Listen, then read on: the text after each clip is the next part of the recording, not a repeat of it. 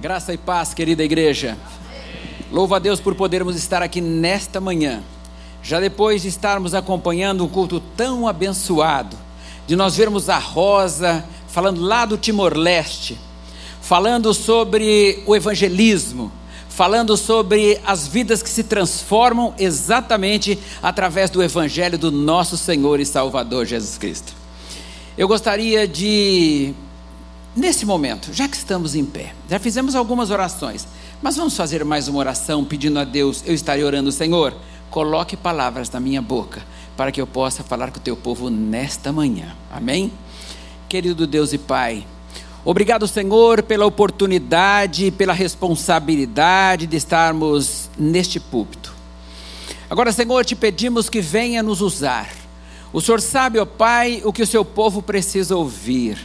O Senhor sabe também, Senhor, que nós precisamos ouvir e também falar através do Teu Espírito Santo. Fica conosco nesta manhã, Senhor, abençoando cada uma das pessoas, vidas podendo ser transformadas nesta manhã e que a Tua bênção sobre nós, em nome de Jesus. Amém. Podeis assentar. Querida igreja, mais uma vez eu louvo a Deus, parabenizo aqui o nosso querido Dr. Honda, não é? Que imagina que seu carro não seja um Toyota, não é? Porque Honda tem que ser Honda, não é? Mas por favor, mas é uma boa marca também o Toyota. Mas louva a Deus pela vida de cada um de vocês aqui nesta manhã, aqueles que nos acompanham aí pela internet. Muito obrigado, Pastor Jonas, pela oportunidade e pela oportunidade de estarmos aqui no seu púlpito nesta manhã. Louva a Deus, o pastor Enéas Tonini foi uma das pessoas que muito nos inspirou na vida. E eu me lembro em algumas vezes vindo a esta igreja acompanhado por ele. Então, neste momento, muito obrigado pela oportunidade. Gostaria de convidar os irmãos para, nesta hora, abrirmos as nossas Bíblias no livro de 2 Samuel, no capítulo de número 23 e nos versículos 11 e 12. 1 Samuel, capítulos 11 e capítulo 23, desculpem, versículos 11 e 12. Creio que todos tenham achado. Diz a palavra de Deus o seguinte: depois dele, Samá, filho de Agé, o Ararita, quando os filisteus se juntaram numa multidão cheio de numa multidão onde havia um pedaço de terra cheio de lentilhas e o povo fugira de diante dos filisteus. Este, pois, se pôs no meio daquele pedaço de terra e a defendeu, feriu os filisteus e o Senhor efetuou um grande livramento. Querida família, ovelhas do pastor Jonas, o que nós vemos nesta passagem é um determinado homem que tinha um campo de lentilhas, que alimentava a sua família e que naquele tempo já existiam também aqueles que invadiam as terras alheias. E eles mandavam, os filisteus, segundo a Bíblia, eram homens fortes, bem armados.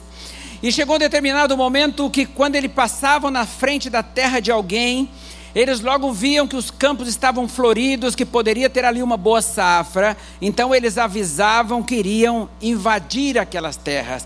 E porque avisavam? Para que os donos não pudessem reagir e, logicamente, ficasse muito mais fácil a tomada daquelas, daquela produção ou daquelas terras. E assim fizeram também com esse homem. E esse homem, ele recebeu o recado na sua casa seguinte: olha, o seu campo de lentilhas vai ser invadido pelos filisteus. E ele logo provavelmente tenha falado com a sua família: olha, olha, agora os filisteus escolheram a nossa terra para poder invadir. E provavelmente os seus familiares tenham dito a ele: olha, é melhor nós fugirmos dessa situação, nós irmos embora, porque os filisteus são muito fortes, são bem armados, e se nós tivermos qualquer reação contrária, se você tiver qualquer reação contrária, nós vamos perder o campo de lentilhas e vamos perder a sua vida. Então é melhor nós fugirmos daqui. Mas aquele homem pôs no seu coração o seguinte: não, eu não vou desistir do meu campo de lentilhas. Eu não vou desistir do que Deus me deu. Isso é produção para minha família, isso é produção para o meu sustento, e eu não vou desistir do meu campo de lentilhas. E a Bíblia diz que quando chegou no dia e os homens avisaram quando seria a invasão, ele acorda-se pela madrugada ele pega a sua espada, ele afia a sua espada, mas coitado sozinho, provavelmente alguém dizendo vai morrer na mão dos filisteus, mas ele com muita fé dizendo o seguinte: eu não vou desistir, oh aleluia. Ele levanta então pela manhã, pega a sua espada e vai para a frente do campo de lentilhas. E quando ele vai para a frente do campo de lentilhas, daqui um pouco chegam lá os filisteus. E quando os filisteus vão se aproximando, a Bíblia diz que ele pega aquela sua espada e sai correndo ao mesmo tempo quase nos quatro campos, nos quatro cantos do campo de lentilhas. E afugenta, começa a afugentar os filisteus, provavelmente gritando desesperado. Mas ele começa a atacar os filisteus, os filisteus fogem e ele tem o seu campo de lentilhas lentilhas totalmente preservado. Mas por que aconteceu isso? Porque ele colocou no seu coração o seguinte: eu não vou desistir do meu campo de lentilhas. Oh, aleluia, glórias a Deus. E eu quero te chamar a atenção nesta manhã para dizer: em nome de Jesus, não desista. Amém? Em nome de Jesus, não abra mão daquilo que Deus tem colocado nas tuas mãos.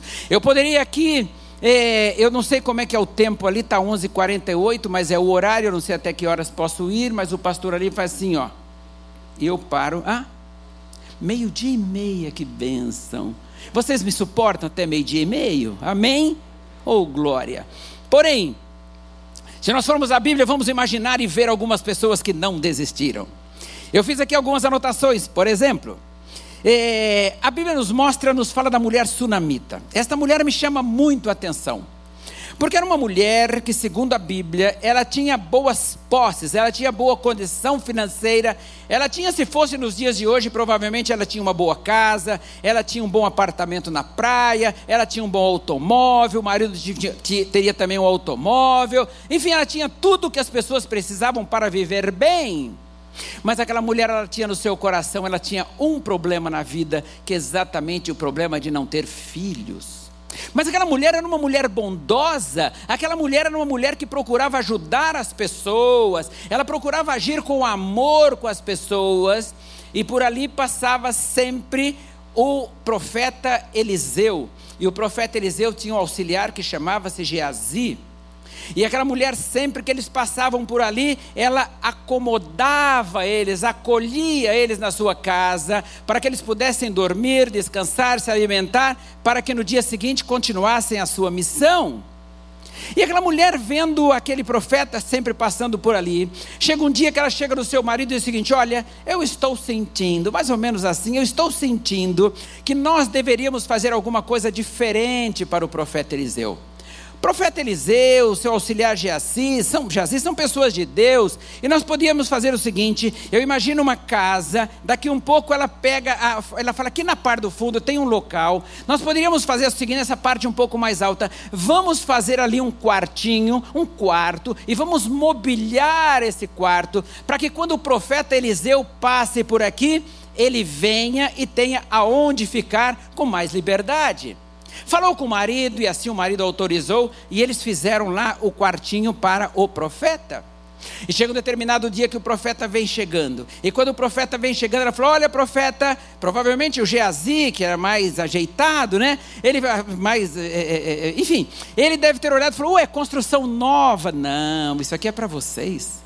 Venham cá, venham conhecer. E provavelmente chegou lá, viu uma cama bonita, bem arrumada, com candeeiros e assim por diante. Falou: olha, a partir de agora vocês não precisam mais ficar lá dentro de casa, porque às vezes vocês ficam sem liberdade, então vocês podem descansar aqui. Eu venho trazer a comida para vocês, eu vou cuidar bem de vocês. O profeta vê aquilo tudo, fica feliz, mas diz para Geazi: Geazi, nós precisamos fazer alguma coisa por essa mulher. Vai lá e chama a mulher. A Bíblia diz que ele desceu lá, chamou a mulher, a mulher vem, falou: o profeta quer falar com a senhora, tá bom, eu vou até lá. E vamos até lá. Chegou na porta do quarto, pois não, o profeta encostou na porta do quarto, falou: pois não, o que, que o senhor quer? Eu queria dizer o seguinte: se eu for lá no, sei lá, se fosse dia de hoje, se eu for lá no prefeito, conversar e dizer o que a senhora tem feito por nós, resolve alguma coisa, porque nós queremos agradecer a Senhora. Não, não, não precisa nada disso, profeta, fica tranquilo. Como quem diz, eu fiz isso por amor, fiz isso para servir melhor vocês, para que vocês se sintam melhor. E ela falou: Olha, não precisa me agradecer por nada, não, mas eu não quero dizer muito obrigado, muito obrigado pelo que a senhora fez. E, eu, e ela desce e vai para sua casa. Daqui um pouco o profeta fica ali, porque quem tem o Espírito de Deus na vida tem gratidão. ela precisava agradecê-lo de alguma forma. E ele precisava agradecê-la de alguma forma. Ele fica incomodado, fala: Geazi, vem cá. Rapaz, nós precisamos fazer alguma coisa por essa. O que, que a gente faz? O que, que falta para ela? Ela tem tudo, nós não temos nada, mas ela tem tudo. Olha, profeta, a única coisa que essa mulher, eu já observei, e ela já deve ter falado, deveria ter falado para eles, a única coisa que ela, que ela gostaria de ter era um filho. Eu imagino que naquele momento, eu tenho dito que nós temos dois pares de ouvidos, ouvidos físicos com os quais vocês ouvem a minha voz, e os ouvidos espirituais com os quais nós ouvimos a voz de Deus e a voz do Espírito Santo. Eu imagino que naquele momento, o Espírito Santo fala no ouvido do profeta Eliseu: Eliseu, manda chamar esta mulher e diz para ela que daqui um ano ela estará, um tempo, ela estará carregando um filho nos braços. Eu imagino que o profeta, agora tendo ouvido aquilo, ele chama Geazi e fala: Geazi, vai lá e chama a mulher de novo. Geazi deve ter chegado na mulher: escute, olha, o profeta quer falar com a senhora de novo, mas de novo, eu fui lá agora há pouco, tá bom, mas eu vou lá. Eu imagino ele voltando, ela voltando e chegando lá, encostando na porta. E o profeta fala o seguinte: olha, eu quero dizer para a senhora que Deus me disse que daqui a um tempo a senhora está estará carregando um filho nos braços. Profeta, se fosse nos dias de hoje, não precisa fazer média comigo. Não, não faço não. Eu sou uma mulher bem, eu estou tranquila, não se preocupe. Mas Deus falou que a senhora vai carregar um filho nos braços. Oh, aleluia. Aquele Deus que falha, aquele Deus que fala é o que não falha. Aquele Deus que prometeu, ele vai cumprir. Amém? Tá bom, o profeta logo depois foi embora, Geazi foi embora e a mulher ficou ali. E daqui um pouco ela fica grávida do seu marido. E quando ficou grávida do seu marido, logo depois nasce a criança. E quando nasceu a criança, esse garotinho vai crescendo, crescendo. Chegou um determinado dia e passou, provavelmente, será a coisa mais querida da casa. A esperança de uma família que não tem filhos, exatamente quando nasce um herdeiro, dar sequência à vida da família. E aquilo provavelmente foi uma maior alegria para aquela mulher. Claro, uma mãe que tem um filho é sempre assim. E chegou um momento em que aquele menino vai crescendo e um dia ele vai lá para o campo com seu pai. E quando ele vai para o campo, a Bíblia diz que ele começa, chega um determinado momento que ele começa com uma dor de cabeça e fala: Ai, pai, que dor de cabeça, que dor de cabeça. E a Bíblia diz que ele chama um dos funcionários e fala o seguinte: Olha, coloca essa criança no colo, vai lá entrega ele nas mãos da mãe dele. Pai é sempre assim: entrega nas mãos da mãe, a mãe cuida. Amém? A mãe vai saber o que ele está sentindo. A Bíblia diz que ela estava ali e ele chega e aquele homem chega e entrega aquele filho nas mãos dela. Ela senta numa cadeira, coloca o filho sobre a cabeça do filho sobre as suas pernas e começa a alisar a cabeça do filho. E daqui um pouco o filho perde as forças e morreu. Toda a expectativa, toda a esperança que aquela mulher tinha agora está morrendo, agora está se acabando porque ela viu seu filho morto, o seu filho já não respirava mais. Mas o que fez aquela mulher? Ela poderia fazer alguma coisa, se desesperar, chamar o funcionário e falar: vem cá, volta lá e fala para o pai dele que ele morreu, para ele vir rapidamente para cá, porque ele morreu, não sei o que fazer, nós vamos ter que sepultá-lo. Aquela mulher falou: não, eu não vou desistir do que Deus me deu. Eu não vou desistir desse filho que o Senhor colocou na minha vida. E a Bíblia diz que ela pega aquela criança vendo que era uma promessa de Deus na vida dela e por isso ela não iria desistir. Ela pega aquela criança nos braços, estava caída ali toda molezinha, já é, é, perdendo já a temperatura do corpo, vai e coloca aquela criança exatamente na cama aonde Deus prometeu, naquele quarto que Deus prometeu que ela teria aquele filho. Ela fecha a porta. Se tivesse uma chave, ela fechou a porta, colocou a chave no bolso e desceu. E quando desceu, lá vem o marido. E quando vai chegando o marido, ela fala o seguinte: Olha, eu preciso ir lá no Monte Carmelo. Monte Carmelo. Eu sou ao Monte Carmelo, eu preciso conversar com Eliseu Jesus. Mas o que você vai fazer lá hoje? Hoje não é dia de festa, hoje não é dia de nada onde se, se faziam lá os eventos. Hoje não tem nada disso. O que você vai fazer lá? Fica tranquilo, eu quero falar com o homem de Deus. Oh, aleluia. Oh, pastor Jonas, como é bonita essa palavra, homem de Deus homem daquele que criou os céus e a terra, homem aquele que criou o boneco de barro, soprou nas narinas e veio essa vida tão perfeita, esse corpo tão perfeito que é ser humano. Homem que é aquele que deu ordem para que todas as coisas acontecessem, as coisas aconteceram. E como é bom ser chamado homem de Deus. Não há título maior do que esse. Não, não há nenhum título maior do que esse. Todos passam, mas o fato de ser homem de Deus é aquele que um dia ouvirá: Vinde benditos de meu Pai, que é isso que tenho preparado para vós. Oh, aleluia! E como nós esperamos isso. E a mulher fala para o marido: Olha, me arruma aí alguns animais que eu vou, lá, vou, vou conversar lá com o profeta. Mas o que aconteceu? Não, não, fica tranquilo, eu vou conversar com o profeta. Observe, ela não contou o problema para ninguém, mas nem para o marido. Ela então, o marido prepara os animais, pega lá os, um, um, dos funcionários e ela vai até lá. Quando vai chegando lá em cima, Geazi observa ela de longe, sai correndo, dizendo: Olha, a mulher está vindo lá, a mulher sunamita está vindo lá, eu vou encontrar ela. E ele vai ao encontro dela, e quando chega lá, escute: Está tudo bem com a senhora? Ela falou: Comigo está tudo bem. Oh, aleluia. Olha que fé daquele que diz: Eu não vou desistir. Olha que força, que esperança daquele que diz: Eu não vou desistir.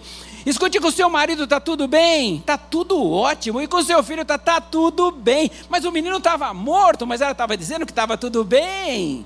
Porque ela estava ouvindo: Não desista. Amém. Ela falou: Eu quero falar com o profeta. Então vamos lá, vamos chegar lá no profeta. E quando chega lá em cima, no prof... quando chegam lá, o profeta estava, ela joga-se nos pés do profeta, começa a chorar e fala: Profeta, quando o senhor esteve lá em casa, eu pedi alguma coisa para o senhor. Não, não, mas Deus falou que a senhora teria um filho.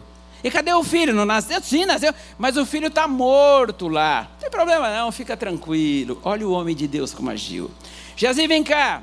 Não dá para mim ir lá agora, mas faz o seguinte, Jazir, pega aqui o meu bastão, vai lá coloca em cima do corpo do menino e o menino vai ressuscitar. Ela fala: Não, profeta, não. Eu só saio daqui se o Senhor for comigo. Amém? A bênção de Deus estava sobre a vida do profeta para ressuscitar o menino. A Bíblia diz que eles vêm vindo. E quando chega perto da casa, eu acho que Geazi, desculpa a expressão aqui, pastor, mas dizendo: Olha, eu vou mostrar que eu sou o cara. Amém? Eu sou o cara. Quer ver? O profeta, empresta seu bastão aqui, pegou o bastão, saiu correndo, imagina chegou lá, empurrou a porta, o menino estava lá dentro, ele vai e coloca o bastão em cima do menino, nada do menino ressuscitar. Ele tenta de todas, nada do menino ressuscitar. Provavelmente ele volta muito sem graça. Entrega o bastão na mão do profeta, como quem diz: Não deu. Meu irmão e minha irmã, o bastão que está nas tuas mãos é para você. Não adianta também você querer imaginar que vai usar o bastão dos outros. Não, não faça isso. Amém?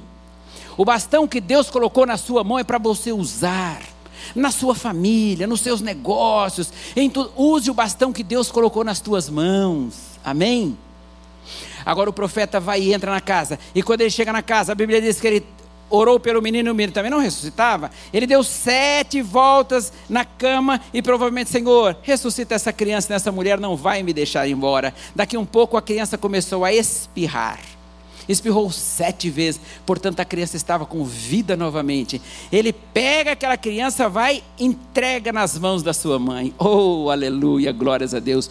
Duas coisas me chamam a atenção nessa passagem. Primeiro, essa mulher não contou o seu problema para ninguém. Observaram? Nem para o marido ela contou o seu problema. Se ela tivesse contado para o seu marido, provavelmente seu marido, vamos fazer o seguinte: mulher, você está louca, vai lá para quê? Vamos sepultar o menino, a história acabou. Ela falou: não, eu não vou desistir. Ela não contou o seu problema para ninguém. Aleluia. E segundo lugar, ela não desistiu. Ela falou: Eu vou firme até o fim. E realmente é o que Deus fez por ela. Eu quero te dizer nesta manhã, em nome de Jesus, não conte o seu problema para ninguém. Tem hora que nós contamos o nosso problema para quem não deveríamos contar. Vira uma grande fofoca, uma grande confusão, vira um grande problema e nada se resolve. Mas conte o seu problema para quem quer te ouvir. Ele está dizendo nesta manhã o que queres que eu te faça. Oh, aleluia. Ele está dizendo: Me conte o seu problema problema, entrega o problema para mim que eu vou te ajudar a resolver.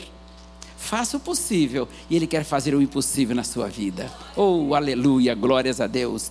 Me chama também a atenção uma outra passagem que eu estava aqui é, estudando e observando. O grande problema, meu pastor Jonas, meu querido pastor Jonas, é que as pessoas hoje estão desistindo muito fácil. Eu fico muito triste quando vejo as pessoas, ah, mas não tem mais jeito, não vai dar certo, não tem gente que é assim. Claro que aqui não tem. Ovelha do pastor Jonas não é assim. Talvez tenha gente lá do outro lado da rua. Tá? Mas aqui não tem gente assim. Aquela pessoa que você pergunta, e aí, tá tudo bem? Não tá tudo bem, não, tá ruim. Meu marido está com problema, minha, meu tio está com problema, minha mulher está com. Só conta problemas, não é? Mas eu louvo a Deus porque aqui não tem gente assim, porque está dizendo: tudo posso naquele que me fortalece. Oh, aleluia! Tudo nós podemos naquele que criou os céus e a terra, aquele que nos fez estar aqui nesta manhã. Tem muita gente desistindo dos filhos, que tristeza. Eu ontem encontrava com o pai, eu estava numa, numa igreja lá em Jacareí, no local em Jacareí, e estava, encontrei com o pai, mas tão angustiado, ah, meu irmão Gilberto, eu vou chegar em casa, eu vou, bom, eu não sei nem o que eu vou fazer hoje. Meu filho faz 26 anos amanhã, a história dele.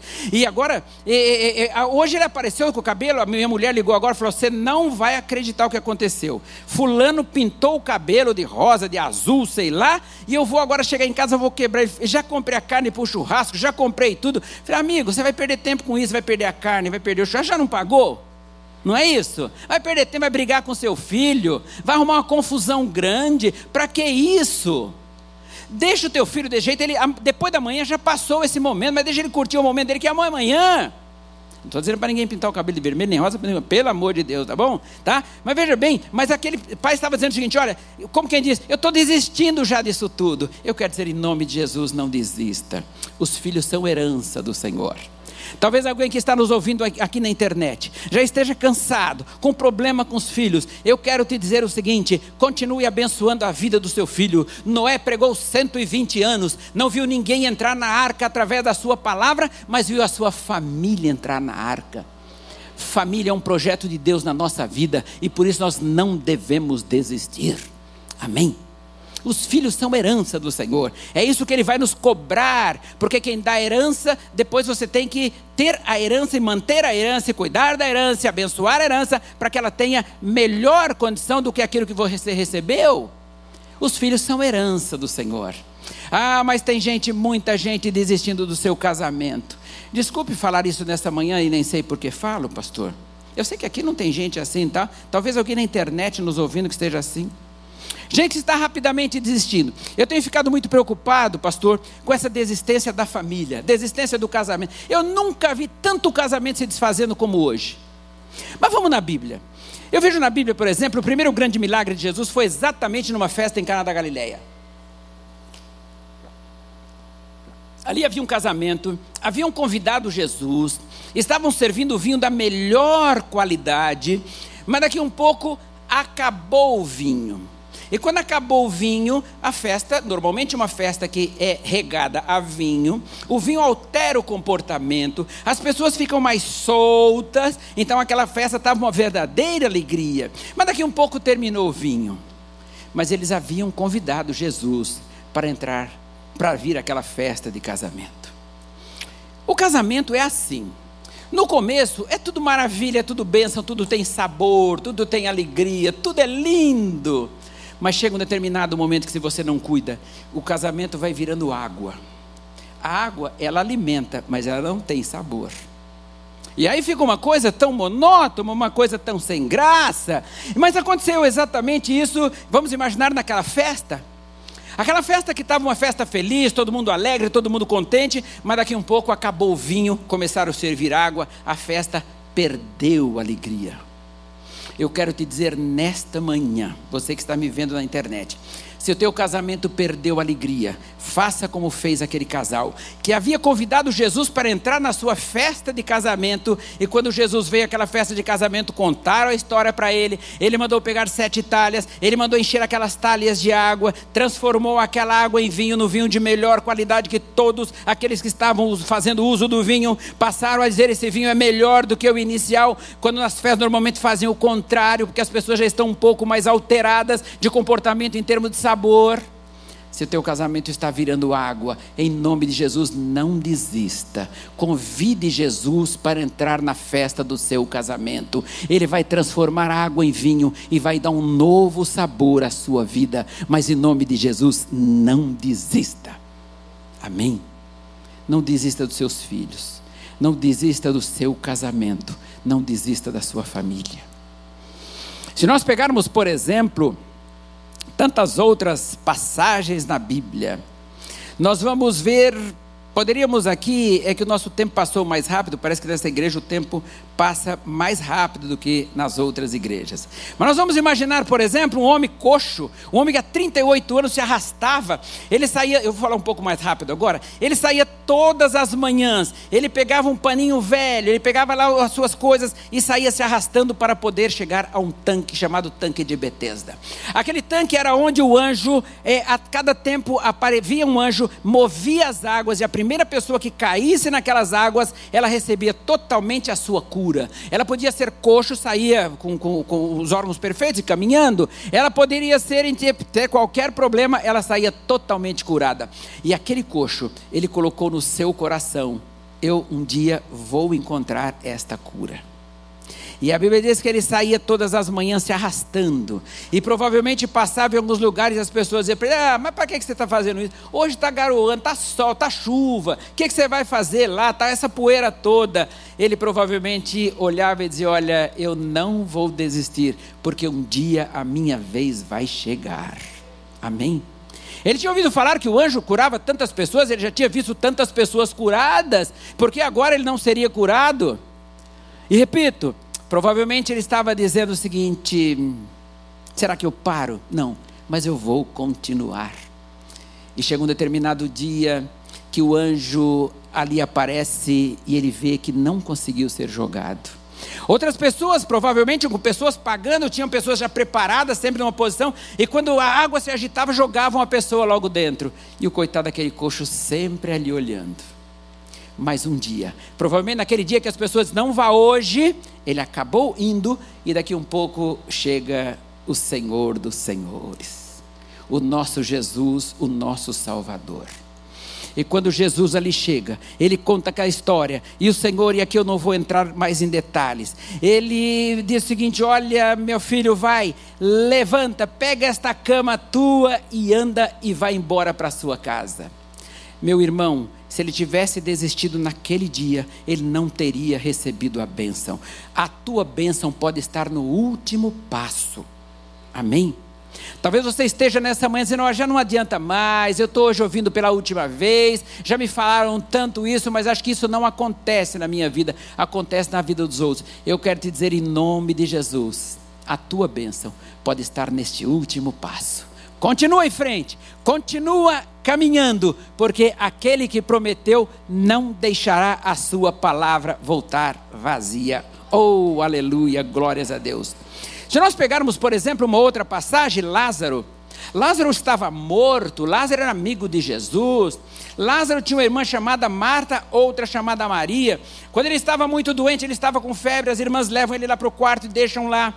E em determinado momento a, ela entra no quarto e Lázaro está muito mal. Ela chama o vizinho e fala o seguinte: vem cá, você conhece Jesus? Já viu ele por já? Já. Ele está em tal cidade. Vai até lá e fala para ele vir aqui porque Lázaro está muito doente e se ele não vier, Lázaro vai morrer aquela situação, uma situação diferenciada para aquela família. Elas vão então, é, o homem vai então, vai até Jesus. Chega lá, encontra Jesus, chega Jesus, olha, o senhor conhece lá? Sim, conhece, Lázaro é meu amigo. O negócio é o seguinte: as irmãs dele pediram para vir aqui e falar para o senhor que ele está muito doente. Se o senhor não for até lá, ele vai morrer. Meu filho, faz o seguinte: volta lá, fala para que fiquem tranquilos, essa enfermidade não é para a morte, mas para que o reino de Deus seja, se revele no meu ministério. Fica, vai lá e fala para ela: como é que é, Jesus? Provavelmente. E ele vem nesse, nesse, no caminho falando e repetindo aquele, provavelmente, pastor Jonas, para não esquecer, para falar direitinho como Jesus falou. E agora ele daqui um pouco, as irmãs de Lázaro com o olho comprido na estrada, vendo se Jesus ia chegar, porque Lázaro estava morrendo. O homem vem vindo sozinho e fala para ele: ele falou isso falou para vocês não se preocuparem, ficar tranquilo que ele não vai morrer. Que... Tá bom, é isso mesmo, tá? Aí entra no quarto, quando chegou lá, ai, Lázaro estava morto. Oh, que decepção. Mas elas falaram, tá bom, nós vamos fazer o seguinte, vamos agora, essa não tem problema, nós vamos, nós vamos sepultar Lázaro. Naquele tempo colocavam madeiros, envolviam de linhos finos, de panos, enrolavam e pegavam o corpo, levavam e colocavam no buraco de uma pedra e colocavam outra pedra. Bom, tá bom. Vamos então agora fazer o seguinte: nós vamos, vamos sepultar, não tem jeito e não tem o que fazer. Acho que Jesus, esse homem, provavelmente enganou a gente, provavelmente nem foi falar com Jesus. Meu irmão, se Deus mandou dar um recado a alguém, a responsabilidade é dele. Amém? Ah, irmão Gilberto, mas Deus usou a minha vida para falar com alguém e isso não aconteceu. Fica tranquilo. Se foi Ele que usou, vai acontecer. O tempo dele é o tempo dele. O tempo dele não é o nosso tempo. Mas em nome de Jesus, não desista. Fique esperando, porque vai acontecer. Amém? Agora então envolveram Lázaro com linhos finos, madeira e tal, e levam lá para Betânia. Betânia tinha uma pedra grande, e naquela pedra tinha um buraco, eles enfiaram o corpo, vamos imaginar, vamos até Betânia, vamos imaginar que o, o, o, o sepulcro está ali. Vamos até Betânia. Chegou lá, um buraco na pedra, enfiaram o corpo e colocaram outra pedra ali na porta para não exalar mau cheiro. E foram embora para casa chorar. Foram embora fazer as suas, as suas orações, as suas tristezas, curtir o momento do luto. Quatro dias depois, Jesus vem e chega na cidade. Elas olham e falam: Olha, Jesus está aqui na cidade. Elas vão ao encontro de Jesus, Jesus. E uma diz: Ah, Senhor. E o cara escute: cadê Lázaro? Lázaro morreu. Tá bom, mas fica tranquilo, Lázaro vai ressuscitar. A outra já diz o seguinte: Ah, Senhor, se o senhor tivesse aqui, o meu irmão não teria morrido. Ou seja, o senhor não veio na hora certa, a hora de Deus não é a nossa. Ele sabe como vai ser glorificado. Ele vai sabe o momento da coisa acontecer, então espera pelo amor de Deus, espera um pouco mais. Não desista. Amém? Tá bom, mas lá tá bom. Vamos lá, vamos para Betânia. Vai, vai ressuscitar, vai. A Bíblia diz que Jesus chega ali na porta do túmulo, Jesus chora, não é? E ele chegou, chamou provavelmente um homem assim como, vamos pôr o próprio, o próprio pastor Márcio, assim, mais fortinho, não é?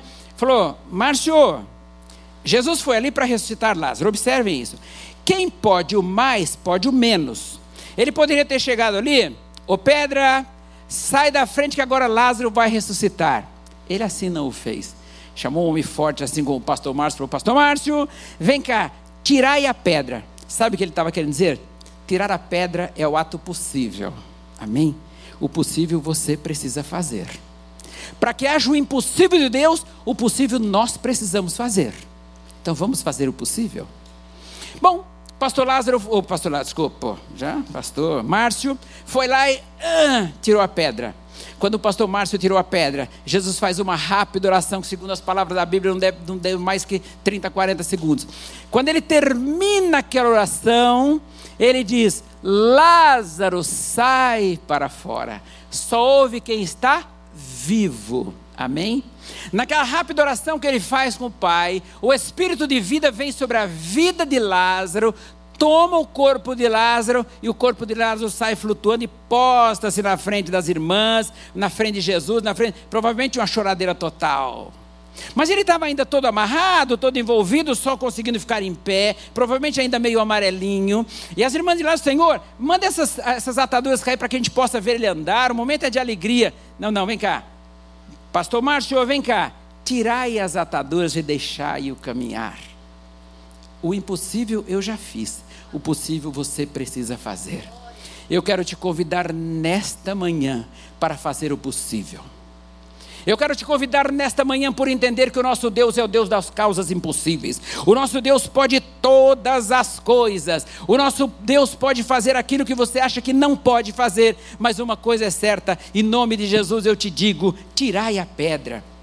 Ah, Senhor, mas a, o cheiro já está muito mal, fica tranquilo. Ele é a rosa de Saron, ele é o lírio dos vales. Ele é aquele que está do teu lado, volta a dizer, dizendo: minha filha, o que você quer que eu te faça? Não sofra tanto assim. Entrega nas minhas mãos, faz o possível e eu vou fazer o impossível por você. Oh, glórias a Deus, aleluia. Querida família, às vezes eu encontro pessoas, ah, irmão Gilberto, mas está tão difícil. O que já tem feito? Pastor, um dia eu encontrei um rapazinho e disse, ah, irmão Gilberto, porque tem gente que acha que Deus tem que fazer tudo. Ah, não, mas Deus, eu vou fazer o seguinte: o irmão está desempregado. Aí, falei, eu falei, mas vem cá, você está procurando? Não, irmão, eu estou em casa, eu estou orando, vou no círculo de oração de manhã, depois do meio-dia eu almoço em casa e fico esperando. Irmão, você não vai arrumar emprego nunca desse jeito. Não vai acontecer nada, meu irmão. Acorda de manhã, vai na oração, mas vai procurar também emprego. Aí você vai chegar no lugar, está escrito não há vagas. Mas você vai conseguir ler assim, há vagas, esqueceu o não. A tua fé é tamanha que vai esquecer o não. Daqui um pouco você bate na porta. O dono da empresa abre e fala: escute, como que ele, você não está vendo que não tem? Não, mas ele vê o jeito e fala: vem cá, eu vou te contratar. É o Deus do impossível. Amém? É o Deus das coisas impossíveis. Tá, encontrei um menino. Ah, irmão Gilberto, estou gostando tanto daquela moça, irmão Gilberto. Irmão Gilberto, pensa um menino apaixonado. Estou eu. Ele fala para mim. Mas irmão Gilberto, ela é muito bonita, ela é isso, ela é aquilo, filha de não sei quem, filha do pastor, tal, tal. Eu acho que é muita areia para o meu caminhãozinho. Eu falei, meu filho, dá duas viagens, dá três, dá quatro viagens, faz o possível. E o impossível é que você, ela gostar de você, é Deus que vai fazer. Mas em nome de Jesus, não desista. Em nome de Jesus, toque em frente. Em nome de Jesus, diz o seguinte: o impossível ele vai fazer, por isso eu vou fazer o possível. Oh, glórias a Deus, aleluia. A Bíblia diz: Tu, porém, vai até o fim. Tu, porém, não desista. Não abra mão daquilo que Deus te deu. Tenha foco.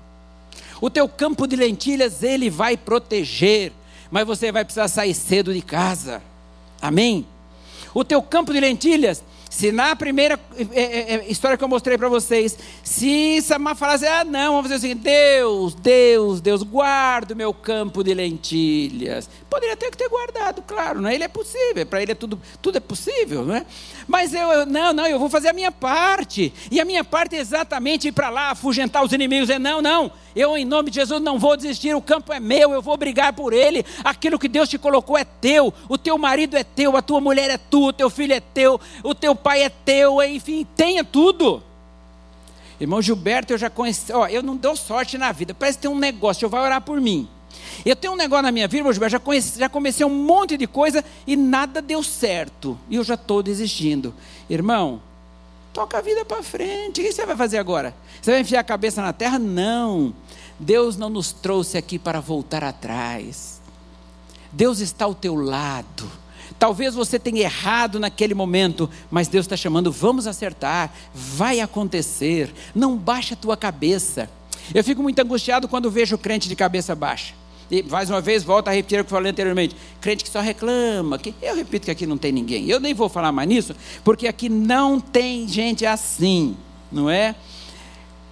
Dias difíceis estão por vir, como disse aqui o nosso pastor. Muitas vezes as pessoas estão muito sem esperança.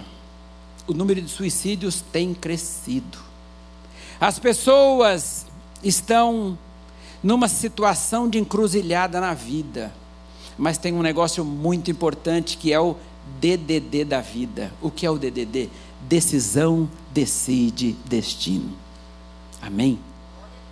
O teu Deus está pronto para ouvir aquilo que você quer decidir. Mas a tua decisão pode decidir o teu destino.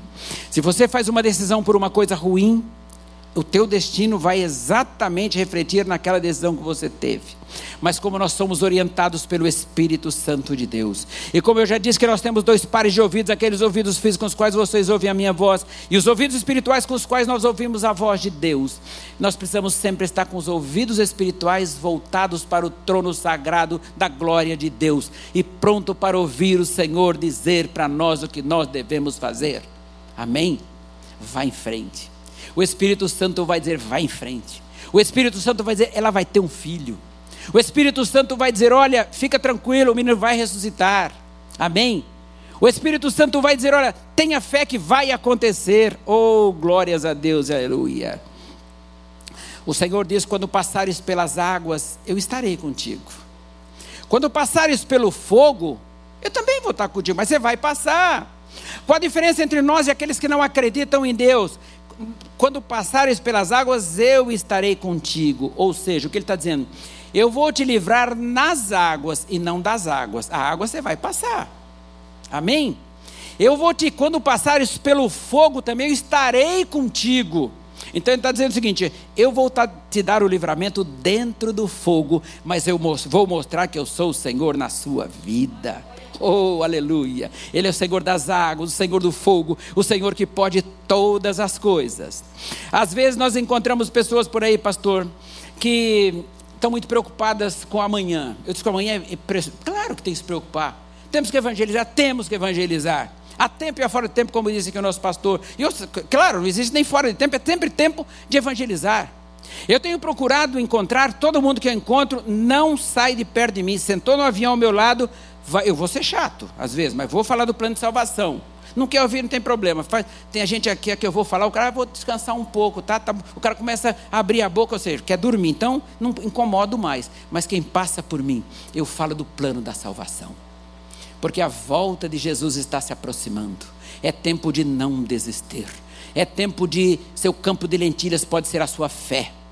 A sua fé que você vai dizer: Eu sei em quem tenho crido, e eu vou até o final, porque eu sei que Ele é maior do que todas as coisas que podem acontecer na minha vida.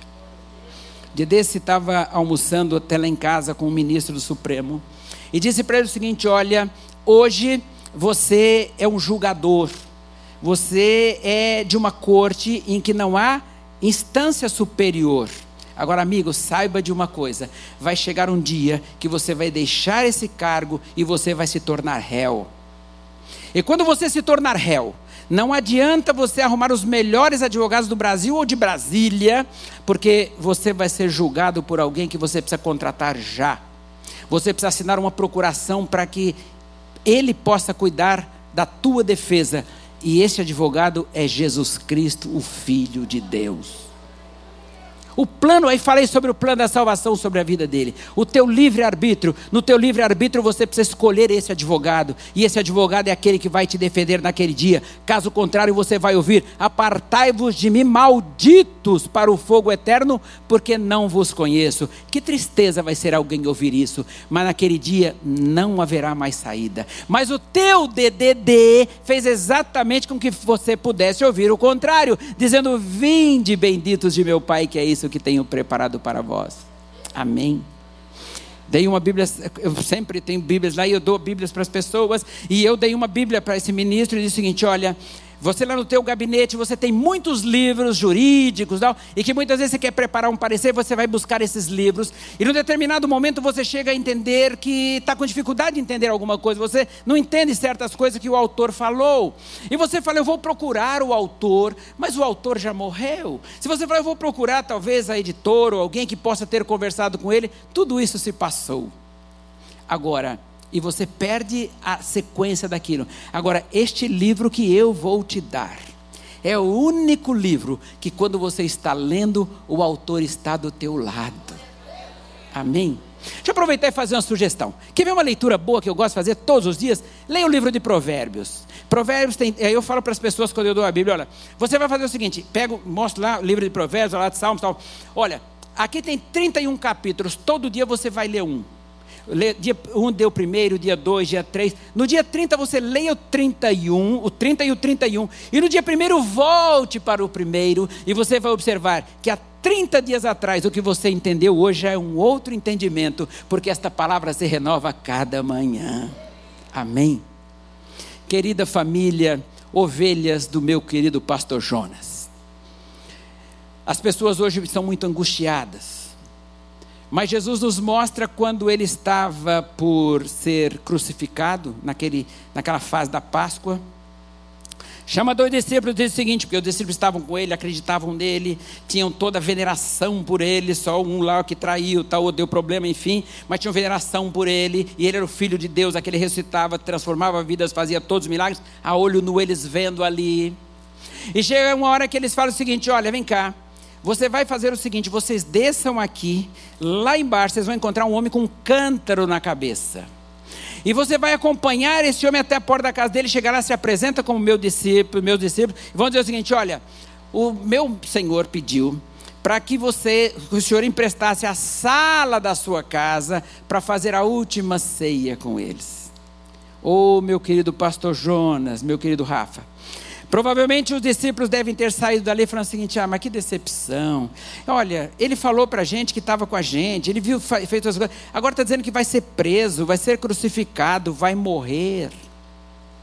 Provavelmente o que aqueles discípulos estavam vendo é que quando Jesus estava dizendo o seguinte: eu vou ser crucificado, ele não estava dizendo o seguinte: olha, eu vou morrer, eu vou terminar, simplesmente não.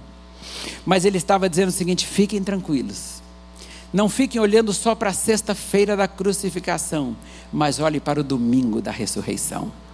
Eu quero convidar essa igreja nesta manhã. Esqueça a sexta-feira da crucificação. Talvez isso dói muito para você. Talvez você está angustiado vivendo essa sexta-feira, achando que nada mais tem saída. Mas eu quero te dizer em nome de Jesus, vamos olhar para o domingo da ressurreição. Vamos olhar para o domingo da ressurreição, porque Ele tem promessas todos os dias na nossa vida. Ele está dizendo: Aquietai-vos e sabei que eu sou Deus. Ele está dizendo: Estarei conosco, convosco todos os dias até, o, até a consumação dos séculos. É desse Senhor que eu estou falando nesta manhã. Eu quero convidar você, talvez, que está nos ouvindo, nos assistindo na internet ou em outro momento vai assistir esta pregação. Eu quero te dizer aceite Jesus como teu Salvador. Ele está voltando. Nós temos, estamos vivendo dias difíceis e a igreja sabe disso. Porém, nós, estamos, nós não acreditamos que Jesus também esteja voltando para buscar uma igreja que esteja sendo pressionada por Satanás, pisada por Satanás. Uma igreja que estará até vivendo provas, vendo provas no mundo, mas estará de cabeça erguida, lutando, pisando na cabeça do inimigo e declarando vitória em nome de Jesus e dizendo: Eu não vou desistir, porque eu sei que o meu redentor vive. É desse Jesus que eu quero te falar nesse momento. É desse Jesus que eu quero te dizer: aceite-o como seu Salvador. Não importa a sua função, não importa a sua profissão, não importa os bens que você tem, não importa a enfermidade que você vive neste momento, Ele é o Senhor que pode ser o seu advogado. Ele é o médico dos médicos, Ele é o Senhor dos senhores e é aquele que pode transformar a sua vida. Quero te convidar nesta manhã. Aceite Jesus como seu Salvador. Ou venha a esta igreja. Ou visite uma, visite uma igreja mais próxima da sua casa. Mas saiba, Jesus é o Senhor da sua vida. E em nome de Jesus, não desista, porque a sua vida foi dada por Ele. Pastor Jonas, quero agradecer muito a sua a, a oportunidade que tive. O seu carinho em nos receber aqui nesta manhã e dizer o seguinte, pastor: nós vivemos o dia a dia, mas sabemos que aguardamos um novo céu e uma nova terra. Esta é a alegria do seu povo. Não chore pelos cantos, ajoelhe-se e fale com ele. Não chore pelos cantos, ah, Senhor, tal, não fique reclamando. O inimigo não pode triunfar sobre a sua vida, porque nós temos um Senhor que é Senhor sobre todas as coisas. Vou repetir porque são 12 29 ou 12 30 entrega o microfone. Faltam 58 segundos. Falta agora um minuto. Né? Em nome de Jesus, não desista dos seus filhos. Em nome de Jesus, não desista da sua família, da sua esposa, do seu marido. Em nome de Jesus, não desista dos teus negócios. Em nome de Jesus, não desista da sua fé. Em nome de Jesus, não desista de entender que Jesus vai voltar para que possamos morar um novo céu e uma nova terra em que habita a justiça. Que Deus os abençoe em nome de Jesus. Amém. Muito obrigado, pastor Jora. Semana de bênçãos, semana de alegria. Amém.